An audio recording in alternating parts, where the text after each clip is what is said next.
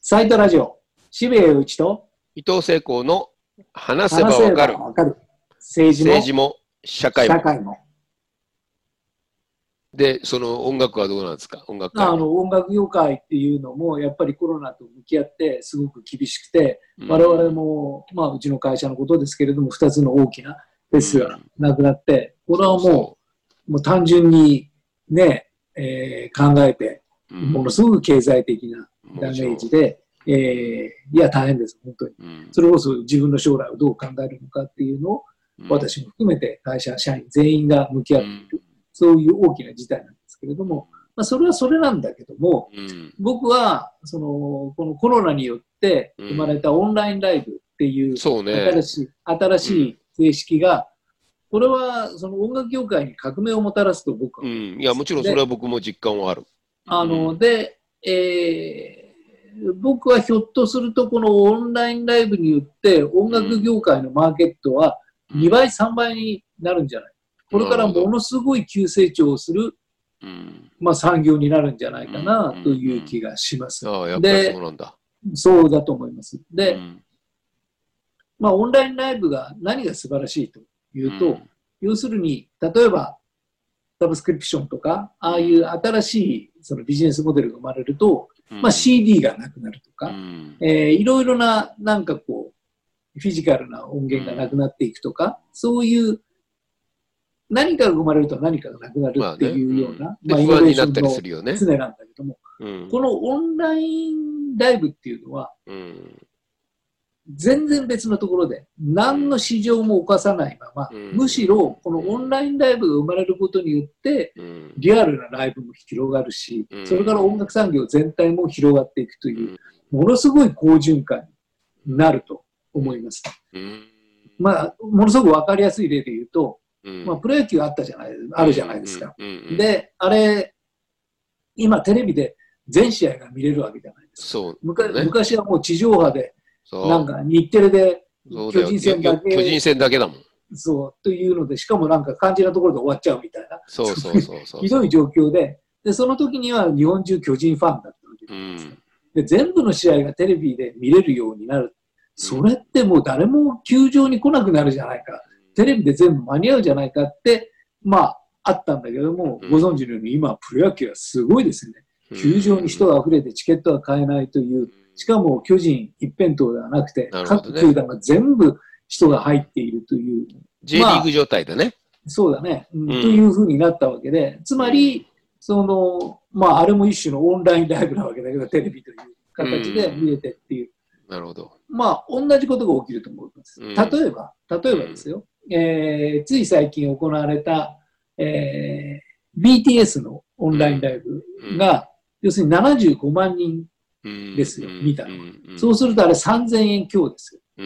かける75万っていう。ものすっごい金額ですよね。ねで、この何十億円っていうお金は、うん。例えば BTS って今、世界のトップアイドルなわけだけども、その全世界でスタジアム級のコンサートをやるわけだけども、それこそそれを一回ツアーやって得られるようなお金を、それこそシェアスタジアムにセット組んで全世界回って、で例えばそれで一回やって1億稼ぐのか2億稼ぐのか分かんないけで、ども。また、行って、また組み立てて、またやって、つって。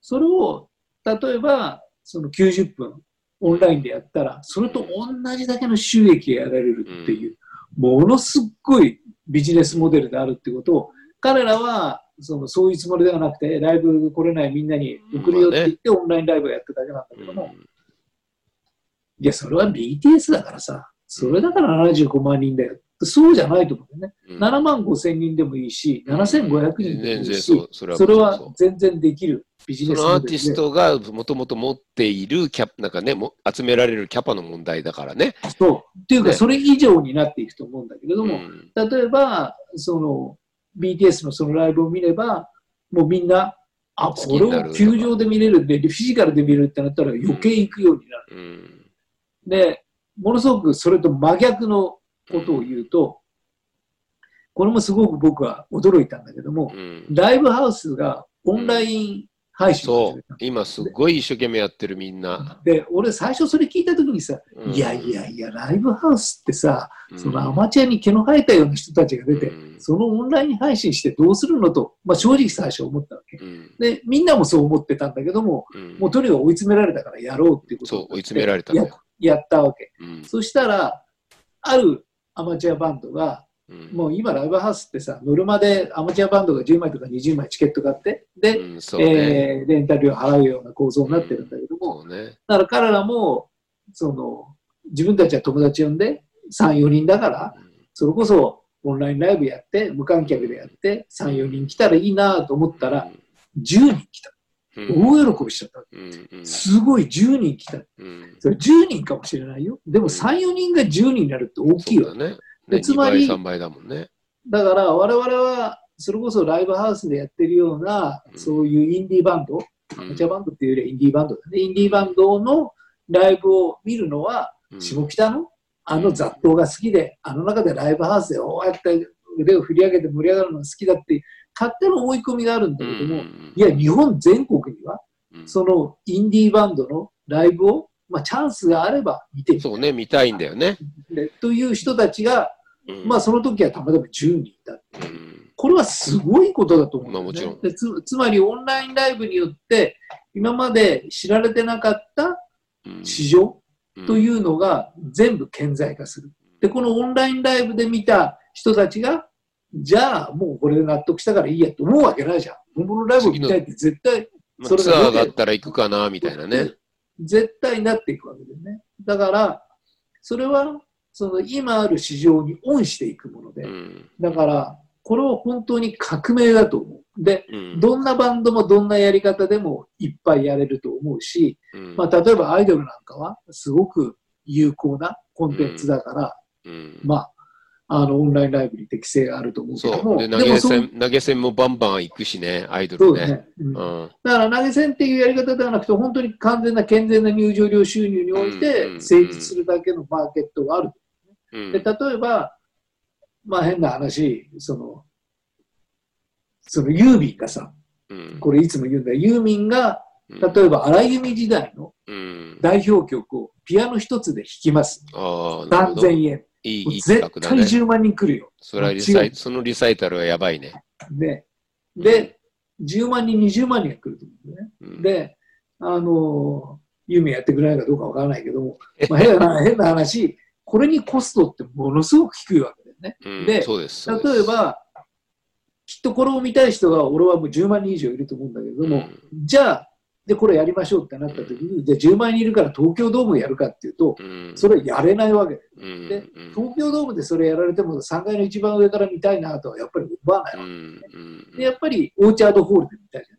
そうすると、オーチャードホールで10万人見せるためには何回ユーミン弾き語りしなきゃいけないそうだよね。それはめちゃめちゃ大変なわけだ。うん。ところが、オンラインライブでやれば、うん。1回の弾き語りで10万人が見れて、それこそ東京ドームで見るよりもはるかに臨場感がうん見れるわけじゃん。うんで、それは、そのオンラインライブっていうメディアが生まれたからこそ生まれたビジネスモデルそうそう。だと思うんだよね。そう。でで、しかもさ、今はうん、あの、配信会社、まあ、ウゴのタケノコ的にわーって出てきてるから、まあ、なかなかこう、ここに任せれば完璧っていうところはなかなかないから、いろいろ、まあ僕も当たってるけど、結局今は、あの、ライブのチケットも売るけど、グッズも同時に売るっていうようなことを LINE 上やってるんですよね。あれはやっぱり、今までライブハウスも結局グッズで儲けてたってこう言われる時代になったけど、うんそれはオンラインでも同じことなんですよね。そうそうそうそうそうね。だからそこ、そこにはだから目があるなと思うんですよ、僕も。というか、やっぱりオンラインであるから、だからもう本当に弾き語りなんていうのは典型で、だからうん。もう弾き語りで見たい、例えばもうユーミンじゃなくて、桑田弾き語り、小田和正弾き語り、山下達郎弾き語り、なんでもいいですけれども、うん。でも、これが持っている本来的な、その、商業的なポテンシャルうんというのは、やっぱりライブハウスでやっても、それはもう余りきっちゃって、それでどういうことが起きるかっていうと、ダフ屋が儲けるってういう、ん10万円のチケットってわけにいかないから、例えば1万円取ったとしても、絶対、オーチャードオール、ユーミン、弾き語り、桑田弾き語り、小田和正弾き語り、誰もいいけれども、やったら、それはダフ屋で10万円になっちゃいます。うんところが、このオンラインっていうことで言うならば、全員がそれこそ絶対買えるわけだから、売り切れがないわけだ。そうそうそうね。というビジネスモデルがあるし、うん。それはもうアイドルにも適用されるし、うん。ロックバンドにも適用されるし、もうありとあらゆるところで、このオンラインライブっていうことを使えば、もう無限にいろいろなやり方がうん。与えられて、うん。それこそ小さなインディーバンドであっても、うん。別に500円とか1000円でいいんだもんね。そう、だから、下北に来れない北海道から沖縄までの人たちがちゃんと。見る環境ができる。だから誰に対してもこれはすごく。有効な手段で、でこれさえあれば、もう新しく今ある市場にオンできる、そういう形で、うん。そのオンラインライブっていうのは広がっていくと思うし、うん。もうオンラインライブっていうのは僕はもうこれから音楽産業におけるその一番主要なそうん。の収入源にうん。なると。いや、それは、うん、わかるわかそる。のオンラインライブが行われることによって、ライブ人口もどんどん増えてくると思うし、ししかもこれがいいのは、えーっともう今は何かを見たときに、まあリア、リアルタイムで見見たとすれば、必ずあのツイッター使ったりして、はいはい横でつながりながら見るっていうし、はい視聴習慣があるじゃないですか。そうだねで、それ、実際ライブに行ったら、そんなのうるさくて、お前うるせえよって話になっちゃうけど、これ実はそうやって確かめながら見れるから、まあ、あるいは、えっと、自分は仕事をしてるから7時には間に合わないんだよねって言ってる人も、時間差はできるから、いろいろとできるんですよね。やれること増えたっていうか。そうだからこのオンラインライブっていうのは、まあ、もともとやれるのは分かっていたんだけれども、うんでもなんか、オンラインライブってさそう客がねうんそう、客がそこに乗るかなと思ってたけど、みたいな感じがあったんだけども、うん今回はもう、そうなのよ。追い込まれちゃったから、そうなのこれをやらざるを得なくて、やったら、うん。ものすっごい反響があって、みんなが見見たがっえるしね。うんみんなが見たがっているって。今、黎明期で今、伊藤さんがおっしゃったように、いろいろシステムやなんかもまだ、あの、うん、過渡期な状態にあるんだまあけれども、でも逆に言えばいくらでもいろんなやり方が出てくるんだろうなとはこれからだからその 5G の時代になって、うん。本当に、まあ、あの、うちのフェスで360度カメラっていうのを使って、すごいびっああ、あれ使ってんだ。ええああれを使った時にいいんだよね。あれ、もう、私はそういう IT 原始人だからよくわかんなくて、どんなカメラが来るんだっつったら、もうちっちゃいなんか変なもん、そう置くだけだよ僕も一回実験した配信で。あれはあるよね。そうで、ス360度は。マホで見ると、スマホをぐるぐる回すと、それが全部見れるっていう。見れる、見れる。なんだこれはみたいなね。自分で選べる画角を。だからそれを、だからあれだけのものだから、ステージにあれを何十個置くことだって可能なわけうん、で、そうですね。切り替えればいいね。うん。切り替えればいいわけで。で、そういうテクノロジーの可能性というのはものすごくあるけれども、うん。いや、オンラインライブって、もう、これすごいと思う。本当に、あの、あ、そう。ん。これはもう産業を、産業をめちゃくちゃ活性化するし、う。うん。えーこれからの可能性を広げると思うし、うん。で、より踏み込んで言うと、このオンラインライブに適性のある、そうね。企画とか、あの、ライえー声質とか、ね、パフォーマンスの質とか、あるよね、きっと。というか、そういう、うん本当にそういうものが生まれてきて、うんだから、オンラインライブが生んだ新しい音楽ジャンルみたいなものうも、んどんどん生まれてくるような気がするんだよね。うんだから、今やもうナンバーワンだったユネスという、うんああいうアーティストも、結局、ボカロっていう文化がなければ生まれてこなかったわけで、うん。その中で彼はもう突出する才能があったから、あそこまで一般的になったけれども、そのベーシックなものにはやっぱり新しいテクノロジーと新しい表現手段っていうのがあったと思うんだけども、もうそれとは比較にならない。このオンラインライブっていうのは可能性をうん。ものすごく秘めてると思うし、うん。えー、なんかすごいワクワクするものだよね。で、実は、あの、まあ、まだ詳細が考えてんの？決まってないから、あれなんなんか考えてんだね。どいや、渋谷陽一が考え考え動き出さないわけないね、それね。またこれ。だからそれを配信フェスるするって言った時は無視してたくせに。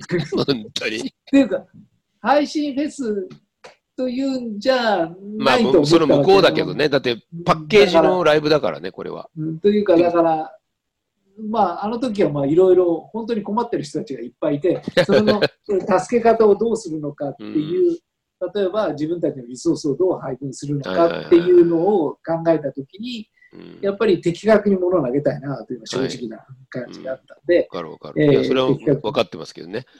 で、実際このあの配信ライブのまた面白いところは、えっと、パソコンでも見れるし、iPhone、スマホでも見れるし、Apple Watch みたいのからも見れるし、いろんなケースの見方がこれからできてくるってことなんですよね。ライブをそういう形で楽しむのかって、誰かはスライドで自分のうちにバーンって打って、友達呼んで見てるのかもしれないし、でそれが面白いですよね。本当、だからもう、変な話、これでダフ屋がなくなる、もう痛快だっていう、どれだど それれだけ我々業界はそれで、抜かれてきたことか。ううん、あの、じくじたる思いをしていたかわからないけれども確か、に、確かに。で、例えば配信ライブをやろうとこう思うじゃない。そうすると、その配信ライブの中で何ができるかってことをいろいろ考えていくじゃそうね。ない。そうすると、うんいや、すごいんだよね。うん可能性が。あ、これもできる、あれもできるっていうことで、ライブそのものの新しい、新しいデザインとう、んそれからエンターテインメント性っていうのが。追求されてくるわけでで、東方神起の当然オンラインライブなんか見てないよね。うん、見てない、見てない、見てんだ。というか、いやで、すごいんだよ。すごいんだ。うん、CG と合体してう歌わって、ー歌ってるステージに突然、クジラがボワンうわーやべえ。パフューム的な世界だ。やべえな。というなるほどね。それはできるもんね。いろんなことができていて、できる、できる。で、えーまあ、後ろに LED を組んで、はいその LED にその参加する、うん見ている人たちが全部出るわけね。絶対絶対そうなるよね。絶対そうなるよ。何百人って人たちが出て、わーそうそう、っと手を振るそうなるわけですよ。。それはもうみんな感動だもん。そう。だからそれをすると、それを見ていると、そのいわゆる無観客じゃないんだっていうリアルが、そう。見てる側にも分かる。で、高揚感で、ひょっとすると自分もあそこに映るかもしれないっていう、。そういう高揚感が生まれて、また違う、違うメカニズムが面、白い、面白い。ううんん、ライブの違うメカニズムが動き始めるんんですよ。確かに、だからあのーまあ、この話をすると、すごくそれだ、それだって、えー言ってくれる人と、いやー、それってどうなんだろう、ロックに不利だなという方と いるんだけども、僕は全然そうは思わなくて、誰にとってもこれはすごく有効な表現手段に。だし、うんまあね、そうね。うん、すごくやっぱりなんか可能性があるなという。だだからなんかこう、ライブを当時デュラン・デュランとかが見事な映像で撮って DVD にしたときに、みんなこれ本当に行かなきゃやっぱ面白くないじゃんって言ったけど、実は映像革命があの時起きちゃったわけじゃないですか。そうだね。うんうんで DVD で見るっていう、うそうそう、面白さが出たわけじゃないですか。んまあ、そういうことが多分これから起きて、っていうかもう起きてるんですよね。そういやだから僕はそのこのコロナによって音楽業界っていうのはもう背中を押されて、うん。えー新しい表現にたどり着いたことによってうん。ものすごく本当に活性化すると思います。うん。これからものすごくマーケット広がると思うし当然リアルライブっていうのは始まるし始めてもらわないと困るんだけれどもうん。それと同時にこのオンラインライブっていう武器を手にしたらうん。これは強いですよ。なるほど。本当に、本当にね、なんか本当に思ったのは、あ、うん音楽ってこんなに、こんなにビジネスパワーがあったんだ。なるほど。これを、これを本当に使い切ってなかったんだってういう。んでいろいろな制約の中でこれを使い切ってなかったんだけども、このオンラインライブって武器を持ったことによって、うんあ、俺たちってすごいぞ。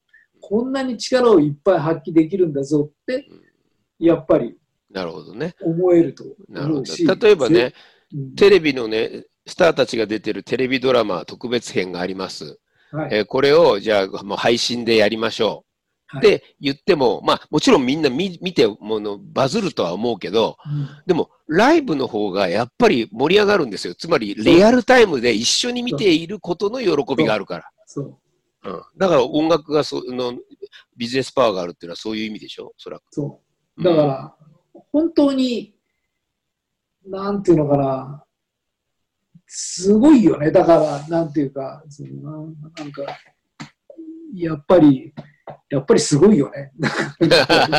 うまく言えないんだけども、例えば、その、弾き語りユーミンって、うん。その1回だけじゃないわけ。うね。ん。もう何回でもできる曲も変える、ねあるいはアレンジを変えるっていうので、そして、もう極端なこと言うと、例えば、全く同じ曲で、全く同じ曲で2020年やりました。で、全く同じ曲で2021年やりますって言われた時やっぱり見るよね。絶対見るって、あ、やっぱり見るよねなのかって絶対思わない。思わないまた今のユーミンの歌深みを増したなとか。そういや、それも古典芸能の楽しみと同じですよ。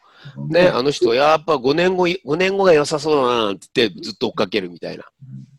でやっぱり2020年の卒業写真も聞きたいし、2021年の卒業写真も聞きたいし、もっと極端に言うと2020年春の卒業写真とうん。夏の卒業写真、うん。秋の卒業写真、これ絶対見る。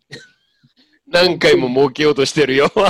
というか、というかユーミンだったらそれができるわけだし、もちろんもちろんもちろん。できるそうそうし、まあ、それに足る人たちが、まあ、切磋琢磨して、そ要するに2020年と2021年、歌をやっぱり聴き比べてもらえるだけの力がある人が勝っていくってことでしょ？う。というかもう今そういう人たちがもう無数にいると思うんだよね。うん無数にいると思うから、うんそういう人たちが、それこそ、うん十万人のスケールからうん百万人のスケールまであるかもしれないけれども、それは誰でもできることで、うん、その、やっぱり素晴らしいと思うけどね。うんだからこれによって表現の可能性というのはどんどん広がってくるし、そうね。そのビジネスモデルもすごく変わってくると思うし、じゃあやっぱりライブハウスは配信の機材を、まあ、こ今回もその、えーどこだっけ、月見るが、えーうん。クレーンまでもう入れて、でうんまあ、今度僕僕も出るんですけど、クレーンまで入れて配信のこと考え始めて、あ、うんこれはすごく新しい方に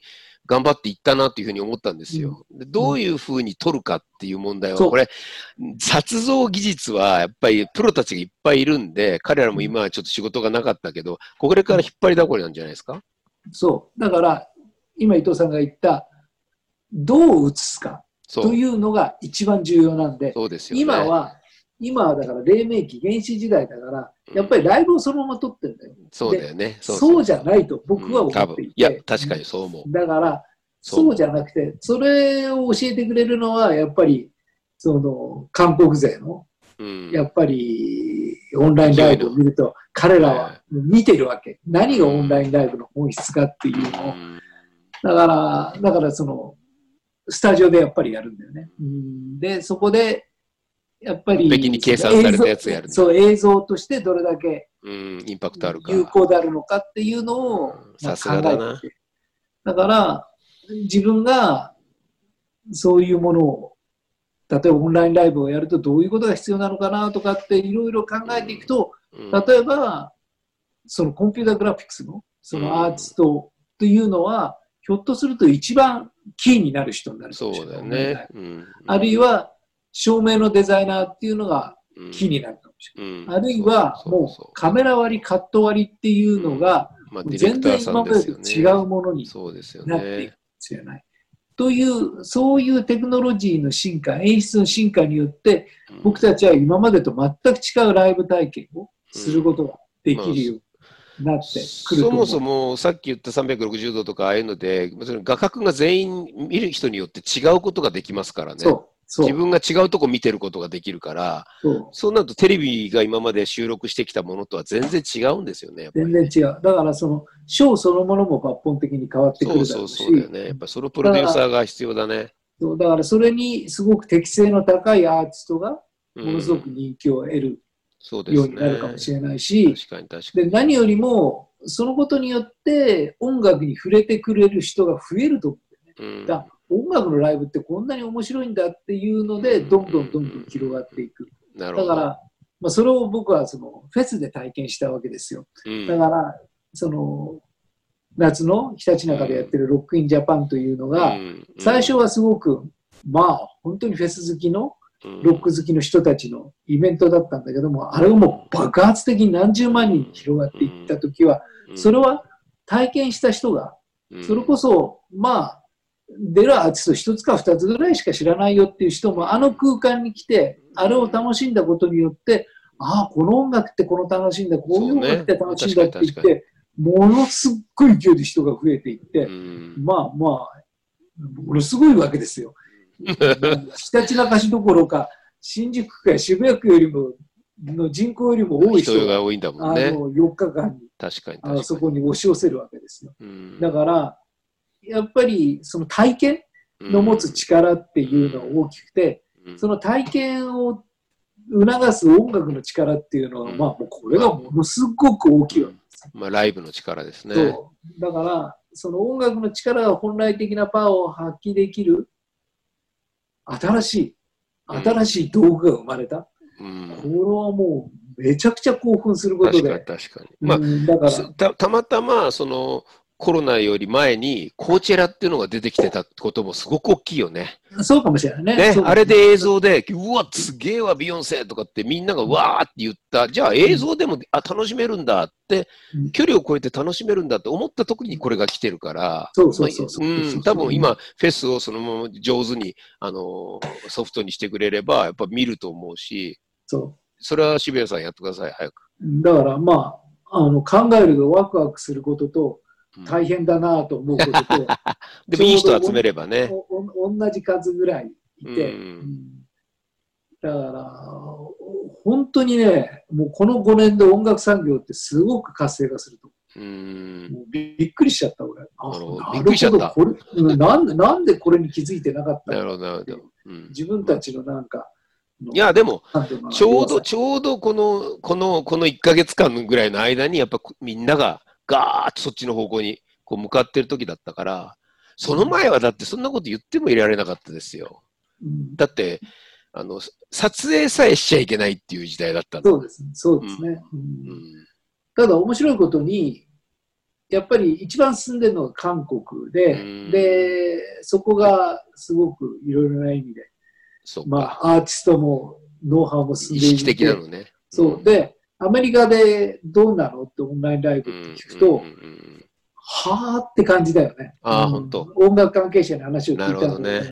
どうなのって、いや、どうなんだろうな。うん。とりあえず金取っちゃダメでしょとか言われて、うん。だから、ただのもんだからっていう、うんそういう認識で、だからそれを金取るって、あアメリカでもそういう状況なのかって最先進国でミュージックビジネスもうん。そうだとするならば、やっぱりこれは気づいてなくてもしょうがないのかなという。ただ、うんまあ、気づいた以上、これはなきゃ。面白いもやらなきゃいけ。ないし、もちろんもちろんすごくワクワクするな。そんな時代が来る。ると思ってなかったんですから。そう、いや、これはね、音楽業界これから、マジにすごい。